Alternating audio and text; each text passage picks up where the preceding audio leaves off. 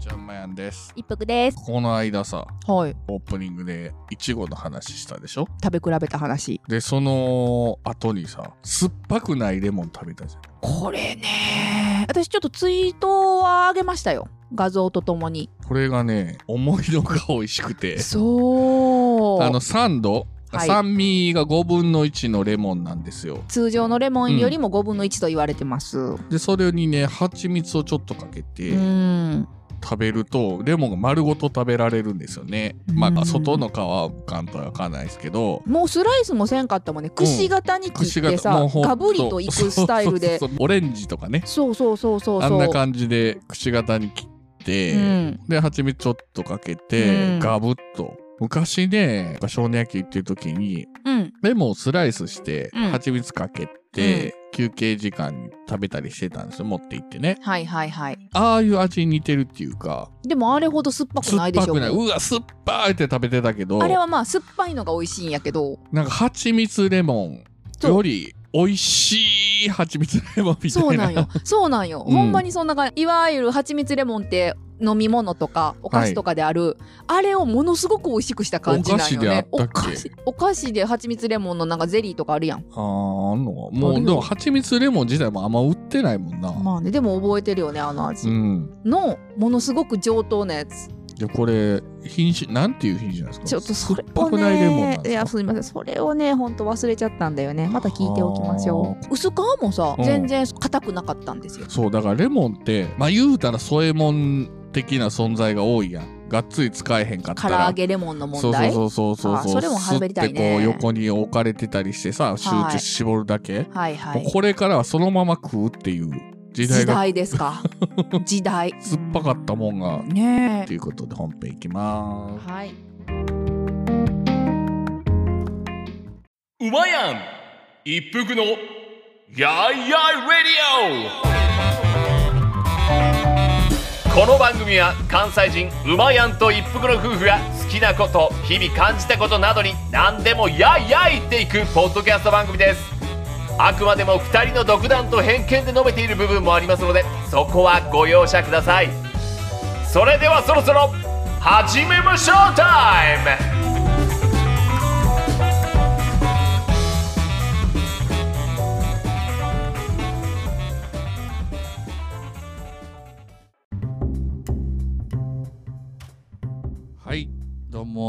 もまやんです、一服です。あれ？これ本編やんね。そうですねうんうん。名前言ったけど。あのー、電光寺市撮りましてそうですね。88回、末広がりの88回で言いましたね。電気工事士を撮りましてめちゃめちゃ昨日も褒めてもらったようね。ん？うん才能が溢れてるってなんか言われたっけ？溢れてるがしょうがないねんけど ただなんやかんや資格持ってますけどうん。電気工事士は確かにね役に立つなと思って実際、この資格のことは私は今まで知らんかったんですよ。あの、引っ越してくるまで。はいはいはい、大阪におった時はね。うんうんでまあ今回こう知ってで馬やんが取ったからいろんな人にこんなん取ったんですよって言うやんか私も正直知らなかったですよあそうなん？うんまあうっすら字面だけはしてたけど、うんうんうん。何に必要なのかあ詳細知らんかった？知らんかった知らんかった、まあそうだよね。あんまり関わりなかったもんね。だからこの家に引っ越して移住してきて、何回も出てくる K さんっていうお世話になってる電気電気屋さんと知り合ってなければ、うん。取ってなかったし、うん。それに興味を持つこともなかったしう、ん。あこれをするにはこの資格がいるんやっていうことも知らなかったよ。へえでなんかいろんな人にさ、うん。そのこんな資格取ったんですって言うとえそれは確かに便利そうだねって興味持つ人が続出してるよね。そうそうそうそう。だからみんな知らんだけでさえそんなこともできんのみたいな。まあちょっとねだから今日はひよっこ第二種電気工事士の私がですね羽ばたき始めましたからね。電気の話をしようかと、はい。まあでもね、うん。言うてもついこの間まで電気なんかビリビリってくるだけやんと思ってた人間なんで、まあ、うまあまあ多少間違ってるとこもあると思うんですけども、はいなんとなく雰囲気で聞いていただければいいんですけども、はい、でまあまあ自分らの住んでる家をね好きにやってますので。そう。まずね、うん。皆さんその電気どっから来てるかっていうと、うん。それは電気会社ですよ。はい。で電気会社から電気が送られてきて、うん。一旦こうゲートというかねうん。家の玄関に入ってくるのが分電盤っていうところです皆さんのはいマンションであれ、え一戸建てであれ分電盤っていうのはついてると思うんですけども、うんそこを開けたら、うん。まず漏電遮断機っていうのがついてるんですよあれ、いわゆるブレーカーとかついてるあれやんね。そうだか分ら。皆さんねブレーカーとかうん。が一色体になってる人が多い一服さんもそうやしそブレーカーも分電盤配電盤制御盤とかいろいろあんねんけどそれもごっちゃなってる人う。おるなのでブレーカーしか知らん。そうでしょ、うん。まず分電盤っていうのが入ってまして、うんそれ漏電遮断機がついてると、はい。それ何のためっていうと、うん。電気って漏れるのが一番怖いんですよ。漏電。漏電するのが一番怖い。火災の原因になるから。はい。でそれを感知してくれてるのが漏電遮断機で、はい。漏電すると漏電遮断機がガチャンって落ちて、うん。電気がストップする。賢いね。賢いんですよ。行って恋が電気なんですよ。流れて戻ってくるのは電気なんで、うん。行って戻ってきた時の電気が、あれ？差ができてる戻ってけえへんやつが戻おると。ってけえへんってやつがおってあ漏れてる漏電ガチャンみたいなあー、賢いね。賢くなんですよね、でその次横についてるね、あの入り切りのスイッチが何個かついてんのが、同じのがブーって並んでんのがあると思うんですはい、ねはい。それブレーカーや。ちゃうの？あのね漏電ブレーカーっていうのもあるんですよ。へー。漏電遮断機は漏電ブレーカーなんです。よ、今、え漏電遮断機っていうのがあるっていうのは分かってんけど、うん、いえ、それとは別で漏電ブレーカー？や同じなんですけどはい入り切りになってるから形が、はあ、入り切り。漏電遮断機のみっていうのもあるのよ入り切りもないやつ、うんで今から話すのはうん。安全ブレーカはい。ー同じ形のが何個も並んでると思うんですけど、うん。10個ぐらい並んでて入り切りできるスイッチが入ってうて、ん。でそれは何かというと、うん。例えば家の電気契約が60アンペアとかはい。やったら、60アンペア一気に使えるんですよねうん。一度に60アンペアまでやったらまあまあ使えると最大値。最大値使うじゃないですか、うん。でもそんな一気に使うことってないでしょ、うん。うんで、一番何使うかな？電子レンジ？電子レンジなんかよう使うから電気を電子レンジとまあ分電盤からうんその安全ブレーカーをつけて通しますと。うんでそこに同じとこに例えばないけど、うんエアコンとかヘアドライヤーとかつけたら20アンペア超えるんですよね。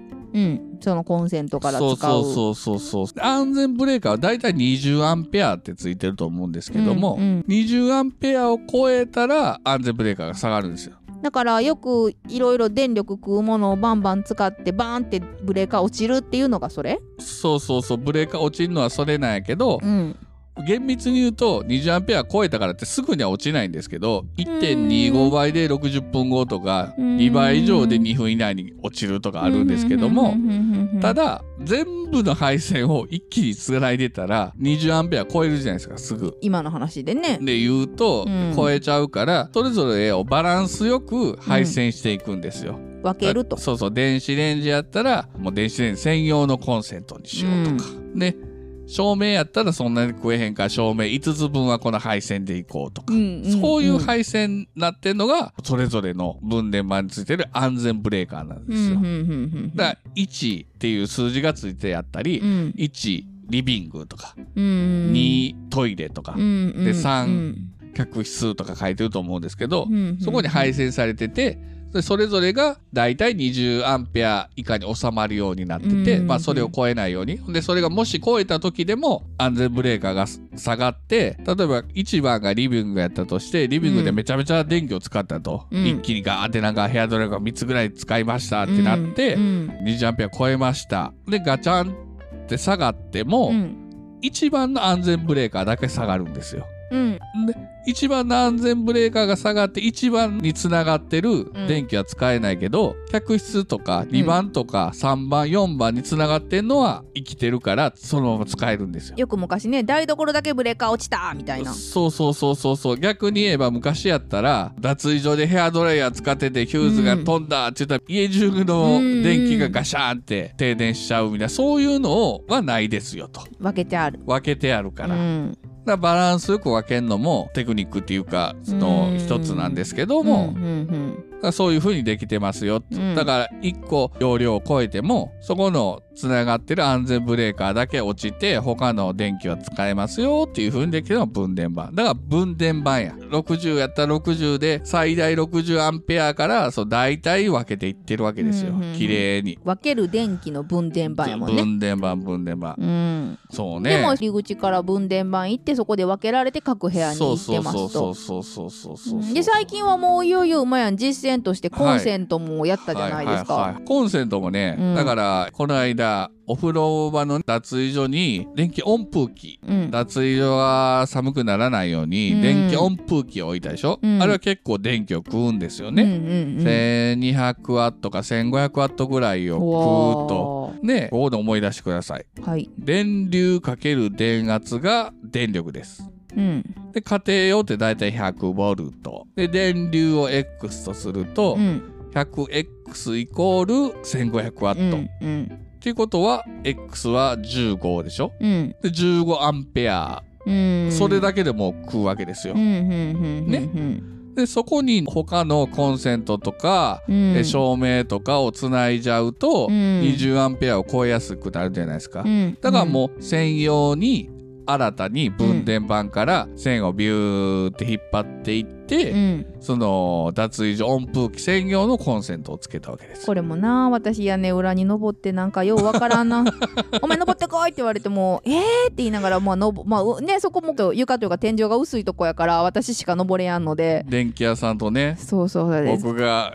僕に目そうそう。あんな隙間まで私登れませんよって言いながらいけるって。伸ばしたらいいねみたいなこと言われてえーって言いながらこう登れるとこまで登ってあとはもう手探りでグイグイやって、うん掴んだでーみたいな。やりましたね。分電盤から伸びてるケーブルのことをうん。VVF ケーブルって言うんですけども、うん。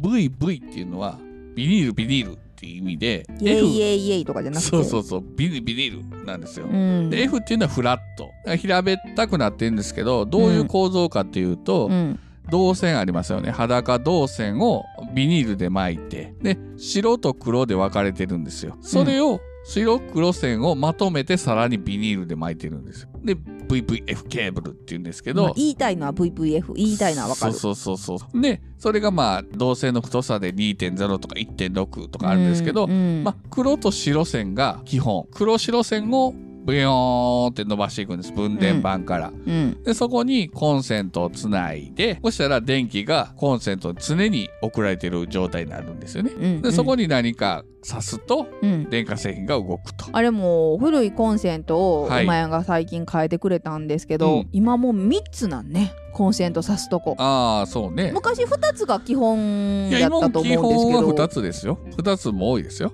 あまだ全然2つが廃れたわけじゃないの？全然全然そんなことないですよ。じゃああれ馬屋が3つのわざわざつけてくれたってこと？そうまあ3 3つつあれば。なだけですごい便利やん。うんうんうんうんやっぱり。3つのところにタコ足してもいいの？3つのとこにタコ足してもいいですけど、うん。基本コンセントは15アンペアまでなんですよ。うん。1つのコンセント。3つついてるトリプルコンセントであれ、うん。ダブルコンセントであれ、うん。1つのコンセントの容量は15アンペアなんで、タコ足しすぎて15アンペアを超えるようなことはしたらダメでそれさえ守ってればうん。タコ足してもいいの、まあしてもいいけどタコ足はなるべくせん方がいい。っていうことになった時に馬やんがもうなんなら6個もできるでみたいなこと言ってたけど6個とかあんの？はあはあはあはあ。普通、うん。コンセントってダブルコンセントって穴が2つとか穴が3つ。刺すとこ2つ、うん。刺すとこ3つ。そうそうそうそうあれはね1個のコンセント分なんですよ、うん。例えば壁に今皆さんがついてるコンセントを見てくれたら、うん。線は見えないでしょ？コンセントだけ見えてるでしょ？あれ穴が開いてるんですよね。コンセントを取ると、まあうんコンセントをパコって取ると穴が開いてるんですけど、それ1個分の穴なんですよ。うん。でそれを2つ分の穴に広げてやってコンセントを2つつけてやってプレートを2つ用のプレートをつけてあげたらトリプルコンセント2つ並べたら6個になると。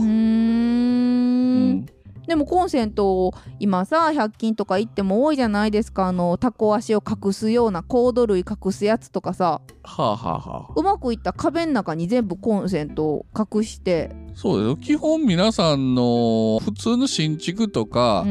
えーマンションとかは新宿建てる時に壁の中に埋め込むんでケーブルはね、うん。もう見えないから隠蔽配線なんで隠して配線することを隠蔽配線って言うんですけど、ん。隠蔽配線はそういう風に線が見えないすごいらいちいちタコ足なんかせんでいいように。だから今はねあのコンセントって一個一個付け替えられるんです。トリプルコンセントで言うと、うん。上から穴が3つあるでしょ、刺すとこ3うん。つ、で上の部分はスイッチにできたり。ああなるほど。一番下の部分をだけコンセントにして。USB にできたりするやつや。上上そう USB を挿すとこにできたりもできる。今すはごいよ無限やな可能性。そうそうそうそうそうそう。うんだから最近ねそのレンジフードもつけましたけど、うまやんがそれ用にあれは露出で1個コンセントつけてくれたりとか。あのレンジフードもレンジフードって皆さんどうですかね？コンロがあってレンジフードがあって、うん。レンジフードの煙突というかダクトの部分って見えなくなってるでしょ？隠してるじゃないですか、うんうん隠してる部分に隠れるからうん。露出にしてもいいんですよ別に。コンセントはね別に埋め込まなくてもどうせ隠れるからね、うん。でレンジフード専用のコンセント。1個の穴ついて一口コンセントを新たに作ってでそこにレンジフードの電源を入れて、ん。そこに転がしといてあると、すごい。ねまあそんな感じで最近はコンセントもいじってもらってるし、うん。まあ次照明も考えてるんですよそう。この間面白いこともあってうん。でこれまた前にゲストに来てくださった小川さんがうん、ああお友達をね お友達というかね。まあお友達なんですけど、まあ、ちょっと詳細いろいろ省きますけどお友達連れてうん、なんと我が家にテレビがないでおなじみの我が家に テレビアンテナをつけにね。そうなんですよ。一応喋っていいよって言うてくれてはったので。専門の方をね連れてきてくれだして。そうなんですよ。これすごかったもとねね我が家にはあったんですよ。化石のようなね屋根の真ん中に。ちゃん目立ついっちゃんてっぺんな。テレビ塔のようなめっちゃ危険な長いアンテナがついて2てメートル以上あったかな。でそこからテレビのアンテナからケーブルが来てたんですけどもテレビをつなぐともうほぼ見れないと。もうビビビビビビビビビビビともう電波も弱いしアンテナも古いしそしてブースターも古いんでで都会じゃなくて田舎なんで届いてないともう古いよね、でもう危ないから言うて、えうん。ー移住早々アンテナを取ってしまってたんですよ。あれが初の屋根登り体験やったと思いますね。あと一服さん登ってたね。私本当に。爽快でしたけどね。でそっからアンテナをみんなで取ってあの時も小川さん手伝ってくれて。小川さんがいの一番にあのアンテナ危ないし取った方がいいよね言ってね。もうね。頼りになった。一番あの長くまで届くカルタくんね 皆さん知ってます？カルタくんあのあれじゃないです。お遊びのカルタじゃなくて軽いに太いですよね。カルタカルタくんっていうはしごね。あの一番上まで行くはしご。皆さんどうですか？電柱の工事とかしてる人用のすげえプ長くロ用のカルタくん、ねあれ。カルタくんで 屋根登ってアンテナを取ったと。でもそっからだからうちはテレビは見れないと。アンテナないからね。であの光は通したんでアマプラとか、うんうんうん。ネットテレビは見れるんですけども、うん地上波は見れない状態だったんですね1年間、でそこで小川さんがもうつけようって言ってくれてうん。あれこれ手配してくれはってうん。でついにこの間ね。お友達連れてくださって、うん。アンテナ大作戦始まったわけですよね。でどうするかっていうとまずアンテナをつけますと。専門職の方につけていただいて M さんさんにねうん。つけてもらって、うん。ではしごを一服さん押さえてる、はい。押さえ役。お最悪かなりのね坂道そうですね。ですよね。うん。で屋根に登ってつけてくれてはるので、まあ、地上にある道具とかあれ取ってくださいとかいうのをなんかねこう滑車みたいなやつに。うちのねお家が、まあ、城であるから下に下がっていくとこなんですね。坂道がね坂道になってるとこ石垣のとこがうね、ん。そこにはしごをかけなあかんっていうことでうん。危ないから、まあ、一服さん持ってて、うん。で僕らはその間小川さんと馬や僕は何してるかっていうとどこにまずテレビつけますかっていうことでまずリビングバブル部屋と呼ばれてるとこにテレビを置きたいと。はい。あと大広間でもみんなでテレビとかゆくゆくもしかしてね。見たいよねと大きい画面いでるかもしれないよねと、でさらうにん、蔵があるんですよももう欲張りさんやな ほんまに。う蔵でもみんなスタジオにするか、うん。映画館にするシアタールームにするかに考えてるけど、うん。あったらいいよねっていうことでその欲張り3さんやな。つに配線すると、蔵なんか一番奥やからね、うん一番奥やからね。でまあバブル部屋はもう線が来てるから露出配線で蔵と大広間まで引っ張ってくるっていうことで、まず僕らは終点から始めてはい。大広間のテレビを置く過程のとこから逆にアンテナをつけるとこまでケーブルを逆たどりにたどっていくと。でうん。何で固定するかというとステップルっていう。コードを止めるやつ。コードをあの釘で止めるんですけども、うんうん。その固定器具を使って小川さんと僕が目立たないとこに配線していくんですよね。うん。うんうんこれもなんか目立たん色のコードにしてくれてなそうそうそう黒なんでコミカで黒色が多いんでそれしてくださってコードも黒にしてくださって、これもなんかただ露出やからって辿っていけばいいかっていうとそうでもなくて、あの砂壁かなんかに穴まで開けて通したりとかしてな。結構いろいろ大変やったよね。なるべく目立たないように露出やけどん目立たないようにって言って、でまあ小川さんと僕らが順調に言って。いってでもその時私は抑えてて、うん。たまに「行った!」って「いや穴は開いてるけどまだ通れへん!」とか。結構難工事やったんじゃんあれも。そうね。なかなかケーブルが通りにくいとことかあったからね。普通の壁に開けるわけじゃなくて砂壁とか土壁に開けるから、うーん大変でしたよね、うん、ほんでそっちも安城行ってると思ったら言ってたんですよ。一服さんアンテナの M さんチームもなかなか苦戦してまして、それはなぜかというと電波をなかなか拾わないと。すっごい順調でスイス行ってて、うん。私もあの道具取ってきてくださいとかいうのも、うん。この私にしては珍しくもう割とスッとちゃっちゃいった。そう言われた工具を間違えずにさっさっと手渡せて、うん。すっごいスムーズやってんけど、うん。あアンテナそろそろつくわっていう時に、うん。一応その電波の方向電波が来そうな方向に向けて、うん。アンテナをこうそっちに向けてね、うん。探すんですよね、うん。M さんが。ずーっと首かしげてんのよ。なんか困ってる？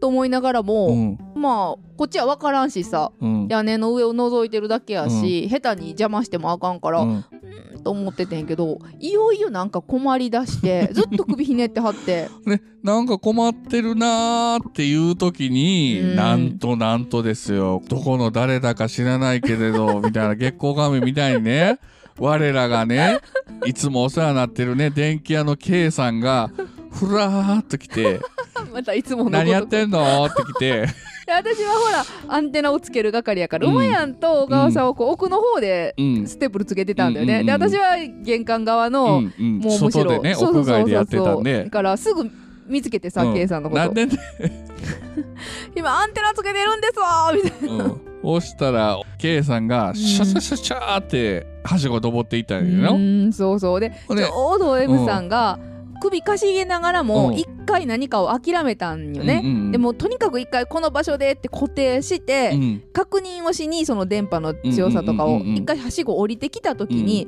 逆に K さんがさーってはしご登りはってさもう M さんが「あの人触りませんよね」近所のおっさんが勝手にはしご登ってると思ってびっくりなした。そうだよね。M さんが言ったんですけど、まあ電気屋さんっていうことが分かって。そうそうそう。いやあの一応電気屋さんですって言って、であ触ってないよ。大丈夫ですよ。って言って。どうした？みたいなこと言って あのこうこうこうでもう電波をなかなか拾えへんねん。拾わないんですよって言って、うん。あこの辺なら特殊やねんってう言って、このアンテナ壁付けのアンテナなんですけどうん。壁付けのアンテナ横にしてみって言ってうん。横縦にし縦用のアンテナやしね。縦用の縦なんですよ。てだね縦で電波届いてないのにそれはちょっと何センチか横にしただけでできるかって言ったら来た。なんかね波が違うんですって縦と横で。この辺だけ。ねえそこはベテラン電気屋 そんな大阪であるんですか？って言ったら初めて聞きましたって言ってやっぱ珍しいらしいね。そやろ？って言って。他に質問は？って。あの時のドヤ顔。K さんのドヤ顔。見た？他に質問ある？うん。ここぞばかりにね M さんも聞いて。ほんでそうそうそうそう。なんかアドバイスしましたね。うん。ほんでさらに「うまいわなやってんねん」って言って「えこうやってステップつけてる」って言ったらうーん。ほんで次は？って言ったら「クラ」って「屋根登ろうか」って言ってあそんな感じやったん。ほんで屋根に登らないでおなじみの僕とそうですよ。K さんがに屋根なんか登らしたらあかんよ。屋根登ってケーブルを屋根伝いにね蔵までも引っ張っていってうーん。で蔵のとこから垂らしてで蔵にももう安城できるようになってすごわあ面白かったですね。K さんだって馬やんの屋根に登ってるやつを後ろから思いっきり動画で撮ってさ 危機として私に送ってくれたもん。送ってくれた。そうそうそうでもあれ危ないでってすっごい言ってた。そのうち瓦ほんま割るでって言って恐ろしいよ身軽いわ。いやいやいやもうや割れそうなところにばっか踏んで足持って。ほんでさそんな感じやから、うん。K さん何でもこう早いしねやることも、うん。登ろうか言った瞬間にはもう登ってるしみたいな話やから、うん。M さんもなんか戸惑いながらも最終的になんかうん。2人でまたブースタうん。ーのあたりとか一緒にやってくれてな、うん。最後 M さんが「ありがとうございました」って「いい勉強になりました」って言ってましたね。そんなバカなっていうまあでもベテランやな。さすがやったな。さすごかっおもろいで。たでも実際 K さんがいてなかったらもう知らんかったから、そんな電波の波のことなんか。で、う終わらなかったやろなって言ってたでも実際終わららんかったって言ってましたね、その地元では有名なんですよそのあの業者さんたちの間では、うん。このどこどこの地域は横にせなあかんでとか。でもそんなね、突然大阪から手伝いに来てくれた人がそんなローカルネタ知ってるはずないからさ、終わらんかったと思いますって言ってくれて。その後ね M さんと小川さんと4人で中華料理食べに行った時も、うん。なかなかの難工事でしたねみたいな そうだよね。そう一回ね K さんとうん。もうちょっと年上のさらにお年を召した方で、うんベテラン2 2人。人2階でうちの2階のエアコンつけてもらったんですけど、うん。その2人ともうん。もうこんなんお前あんま言ったらあかんないですけどもつけずにね屋根に登って「いや大丈夫なん」て言ったら「いやええねんもうこの年まで生きてたから」って老少コンビのね玄関と甲虫みたいな老少コンビがねエアコンつけてくれましたけど、うん。まあ、すごいわな経験が。う。ーん。いやーもう勉強になる。まあ馬やもやっぱり刺激をねそうだから K さんがいてなかったから、あの第二自然工事撮ってなかったしう、ん。面白くなってきたよね。だから2人で話できるのが面白くて、うんで今土間キッチンっていうのを作ってるんですけどもコンクリートを入れて、うん。でそこにもまあ電子レンジを置くから電子レンジは専用のコンセントっていうことでまた分電盤から引っ張ってくると、うん。で今分電盤も古い分電盤がついてるので新しいの交換しようぜって言って、でそのむき出しになってる配線もここ穴開けて屋根のとこ一回上上げてほんで見えへんようにしようでっていうのを考えてやってるんです。かそれ考えてるのは旅行の時のホテルを決めたりうん。飛行決めたりみたいな感じで面白いね。なんかね馬やんこう。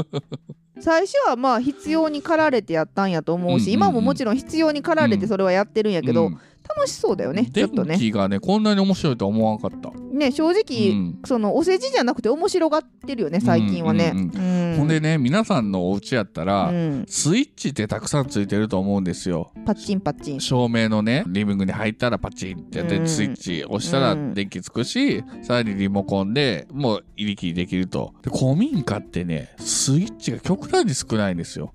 え？思い出してあの大広間についてた照明全部紐でしょ？紐やな今。プルーでしょ？そうね。紐やったでしょ？そもそも照明が今スイッチじゃないなんてありえへんもんな。そうでしょ？昔やったらんそうやったけど。昔は全部スイッチ引っ張るタイプのスイッチやったんよ。それじゃ不便っていうことで手元スイッチが欲しいっていうので今配線を考えてるんですよね。で今またあの電気の話に戻すと、はい。コンセントは、まあ、分電盤から黒と白が基本って言いましたけど、うん。黒白線がビューンって伸びてるわけですよ。はい。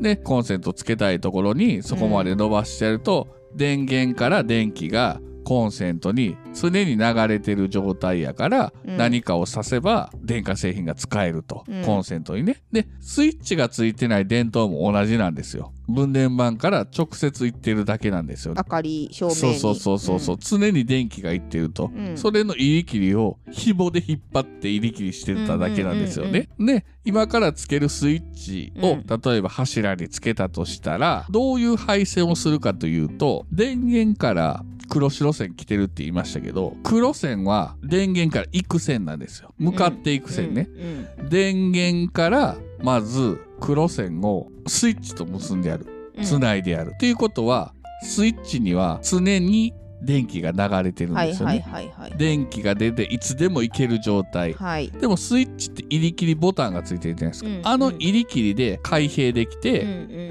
押した時だけ電気が流れてさらにもう一回押したら電気が切れる状態なんですよ、うんうんうん電源から常に来てるけどいつでも行ける状態にしといて、うんうんボタンで入り切りしてるんですよね、うん今度はボタンから白線ありますよね、ボタンから白線を今度電灯に結んでやるんですよ、うん。でそれは何かっていうと送り線って言ってボタンを押しました常に来てるうん。電源の電気を白線を通して今度電灯に電気が流れると。うん。電灯がつきました。で電灯と今度最後電源をむ白線で結んでやるんですよ。うん。だから電灯から電源の方に電気が戻っていくと。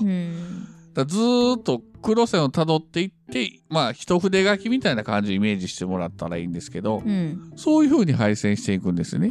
す電源からスイッチまで黒線で来るでしょ？電気が今常に来てます。来でそ。のスイッチからうん今度明かりに行く時は白線なん白線。白線で明かりにつないでうん。今度明かりからもう一回スイッチに戻るところもススイッチ、白線スイッチじゃない。スイッチじゃなくて、電源に戻らなあかん。あもうじゃあスイッチはもうそこにはかまさんのか。最初だけでいいんか。一筆でいかなあかんから。はあはあはあはあなるほどなるほど。ら一周、環状線みたいな感じ。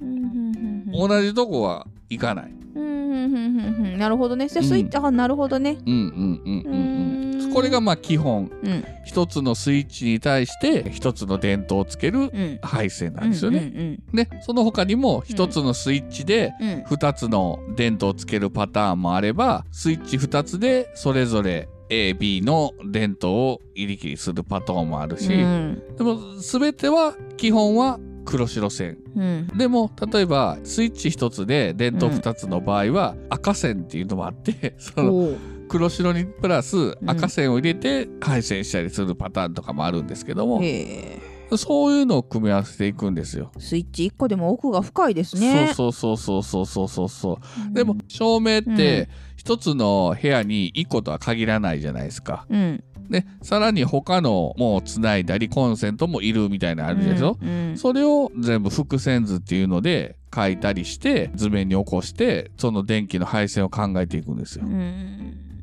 うん、今ずっとお前最近それ考えてるもんね。それそれそれそれ。でその時に大事なんが最初に言ったように、偏りすぎるとコンセントばっかりにその配線しまうとそのコンセントに常に挿してるものが多かったとするやん、うん。テレビでもうん。パソコンでも、うん。うん。例えば電気、うんファンヒーターとかでもね、うん。そんなんつけてると15アンペアとか20アンペア超えちゃうから、ん。そうならんようにバランスよくつないでやると。うんうんもうただただつないでいけばええっていうもんではないんですよ。それが電気の配線ですね。あとだから今面白いのは今蔵に電気は1個しかないでしょ？うん ?1 階の照明よね照明1個しかないじゃないですか。で2階につけてやる単位でないところに照明をつける配線とか、うん。それが面白いですね今考えるのほうほうが。ほう。あそこもつくんですよね、ほんで今土間キッチンを改造してバーみたいな感じにしようとしてカウンターるんですけを作ろうどとしている、うん、ですけどそこについてる照明は今直付けの、まあ、昔からある照明なんです。最初に言ったように直付けの紐で引っ張って入り切りするようなはい。照明しかついてないのでそれを取り外してライティングレールをつけて、これもさう、ん、もうもともとそんなことができるはずじゃなかったから、うん。その電気の四角なんか取り寄ってなかったしね、最初どっかからコンセントから引っ張ってきてできるダクトレールつけるんかなと思ってたらはそんなことせんでよくなったと。あ、うん。で次まあまあコンセントじゃなくて直付けじゃなくてそれをシーリングライトに変えることができるってなって。で今度シーリングライトみたダいな感じでシーリングライトはシーリングライトの形が出ちゃうから。そうそうそう。シーリングライトにつける形でできるダクトレールっていうの工事不要のやつって出てるんですよね。でそれでやるんかなと思いきや今度それはそのシーリングのガチャンってつけるところが見えるから、うん、かっこよくないからやらんと。うん。ほんで今えっ、と直付け。直付けの一番基本のフィードインっていうのをガチャンってつけたら、まあ言うたらライティングレールそのままのうん、っレールだけ見える状態にできる。ていう、うん。まあ一番うん。プロっぽいやつ。で、廊下の部分も今、うん。直感の蛍光灯がついてるんですけど、うん。これも直付けですよね。うん。それを取り払って、そこは廊下なんで、3つぐらいダウンライトをつけたったら、すごいかっちょよくなるんじゃないの？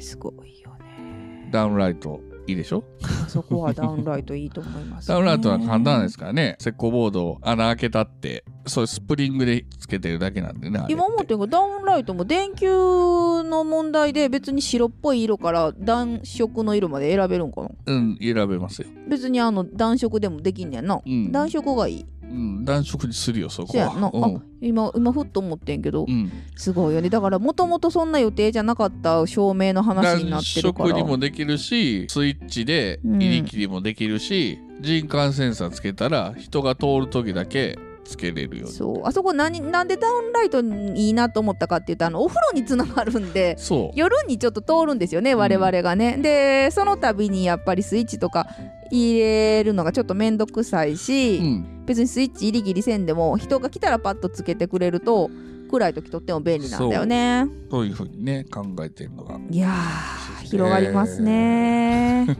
喋れることいっぱいあるね身近になんていうかな、そういう師匠みたいな感じの人がいると、うん。興味が尽きないよね。興味が尽きないし。人によるって。うん。聞いて教えてくれるから、私もだってそばにいるけど何の興味もわかんかったよ悪いけど。うん。どうするつもりやったのえだからさっき言ったみたいにシーリングのガッチャンコのダクトレールになる予定やったし。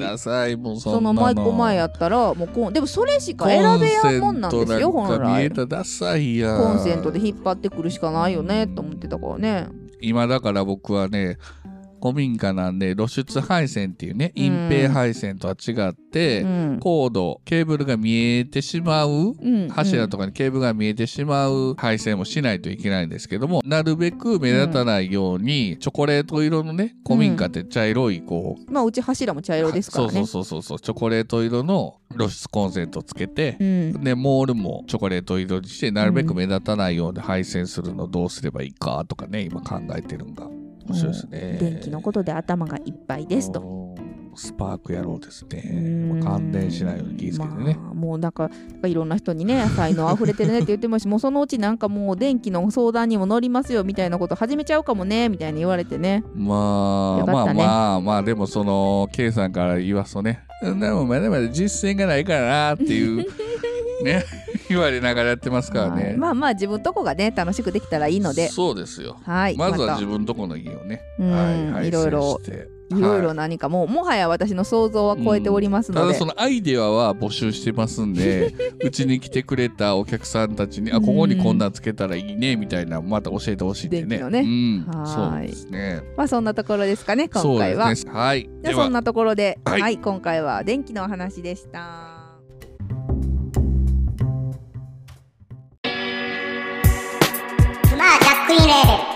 ショップマッシュルームオリジナル T シャツなどのグッズを展開中。Mahshroom.net マッシュルーム。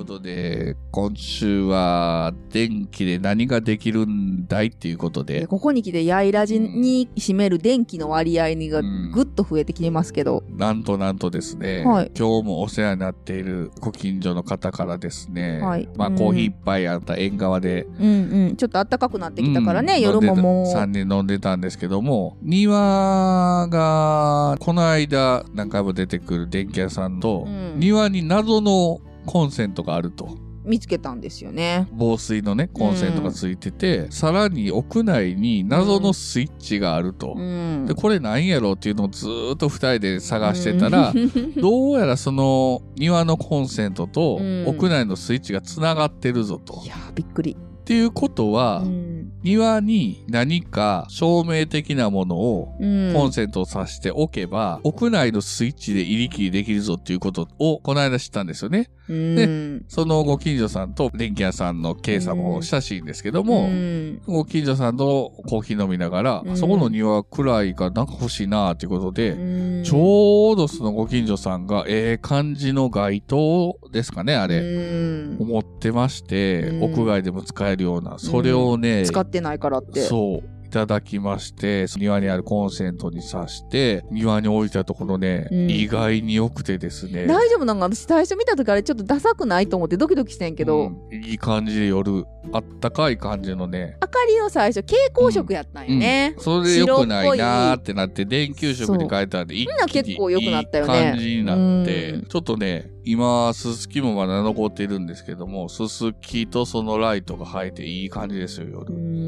これがね、春になって、横のね、さつきが咲いたりしたら綺麗でしょうね。で、夜桜っていうか、よ、よさつきよさつきできる。が見れるような感じになると思う。預金木星もできる。はい。そんなんもやってます。ということで。はいはい。今回は電気の話でした。やいやいラジオではお便りを募集しております。はいやいやいラジオ、あとマーク Gmail.com。はい。ツイッターのはハッシュタグをつけて、カタカナでやいラジとお願いします。そして、古民家の DIY 状況などは、一服さん古民家のノートにつけてますので、そちらもよかったらご覧ください。はい。それではまた。ありがとうございました。バイバイ。